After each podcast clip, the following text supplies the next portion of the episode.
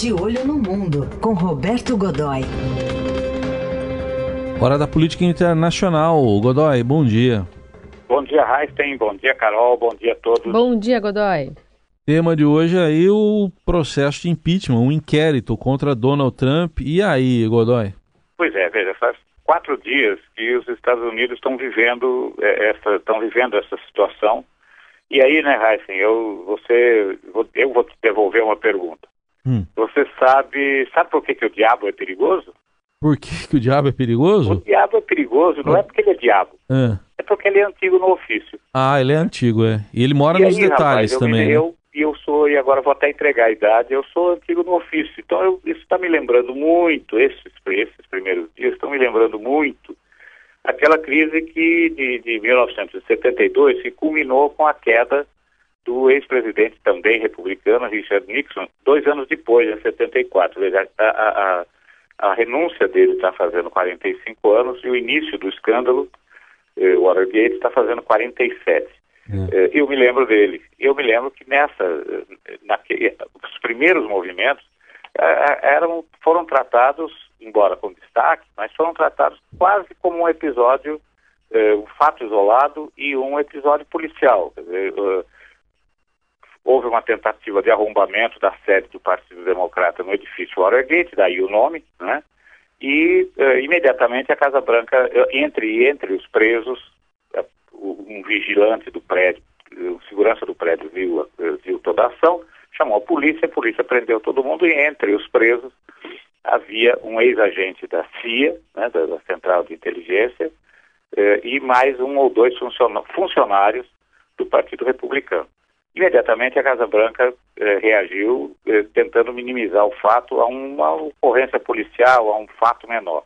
É mais ou menos, mal comparando, mas é mais ou menos o que a Casa Branca está fazendo agora. Dizer, eh, no, meio dessa, no, meio dessa escalada, que começou há quatro dias com a, a denúncia de que o presidente Donald Trump teria pressionado, o, teria pressionado, não, está evidente que pressionou o, o, o colega ucraniano, o como é mesmo, tem um nome todo escrito. Volodymyr Zelensky. Volodymyr Zelensky. Volodymyr Zelensky, é, pois é. Teria pressionado para conseguir eh, uma investigação feita na, eh, na Ucrânia a respeito de, de, do trabalho da, da empresa do, do ex-vice-presidente ex Joe Biden e hoje seu principal adversário do Partido Democrata nas eleições do ano que vem, e do filho Hunter Biden, por irregularidades que teriam sido cometidos eh, na época em que essa empresa prestava serviços eh, na Ucrânia e o, o Hunter era diretor da empresa local de petróleo. Eh, veja, não há como disfarçar, o presidente está relativizando isso, mas não tem muito como. de fato, você não tem como, no momento em que ele diz no telefone, como está no primeiro relatório, na transcrição, que ele diz que os Estados Unidos têm sido eh, muito uh, sido amigos, tem apoiado a Ucrânia e não e a Ucrânia não tem não tem não tem enfim não tem retribuído à altura. Fica muito evidente que o, o, o, o Vladimir teria que ser um, um, quase que um limítrofe para não entender que isso é uma pressão em cima dele. E mais, se ele precisasse de mais sinais, ainda teve ali os quase 400 milhões de dólares de ajuda dos Estados Unidos à Ucrânia bloqueados pouco antes do telefonema, quer dizer, ou seja, eu acho que isso é, é aquela, aquele velho exemplo, né, Heisen e Carol? Você entra numa sala escura, tem lá um animal lá dentro que você tem que identificar pelo tato, hum. tem quatro patas gigantes, uma tromba enorme, um couro muito grande, umas orelhas gigantescas, você sai de lá e diz, ah, isso é, é um camelo. Quer dizer, hum. claro que é um elefante, né? Não há muita, não há muita diferença, não há muito o que discutir nessa história. A Nancy Pelosi, que é a presidente, é, presidente da Câmara é, democrata e é, até uma pretendente no passado à, à, à, Casa Branca, não teve realmente, ainda que ela quisesse, não teria legislação obriga, ela teve realmente que abrir o processo de impeachment, embora tenha feito isso com certeza com grande satisfação, e ela e, e qual é a situação nesse momento? Os democratas têm maioria na Câmara. Então, eles eh, já têm 220 votos que apoiam a, a, o processo de impeachment. Eh, um deles, já declarado, é de um deputados republicanos. O problema é que no Senado, onde a denúncia, ainda que aprovada pela Câmara, vai ter que passar depois, os republicanos têm maioria e a pesquisa de ontem indicava que eh, 67 deles apoiam o, o, não, não apoiariam o impeachment, que ficaria com os 47 votos democratas e um ou dois dissidentes, senadores dissidentes republicanos. Lembrando que nos Estados Unidos eh, não existe essa questão da fidelidade partidária, essa coisa toda. Né? Dói, agora só para concluir, pergunta lá, advogado do diabo, foi apenas por pressão que a Casa Branca, que primeiro ocultou, divulgou essa conversa de Trump com o presidente ucraniano? E quem será esse delator, hein?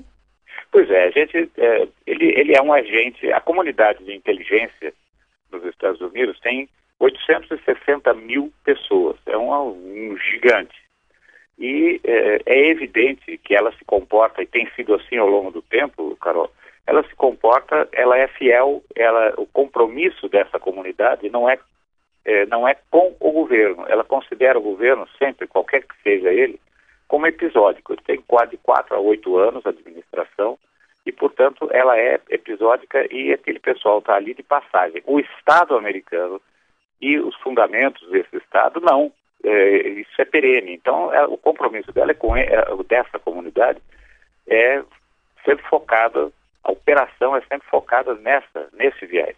O que torna a situação ainda mais delicada, porque aparentemente, até agora, pelas informações vazadas, algumas delas não confirmadas, é de que a apuração foi feita por um agente da CIA.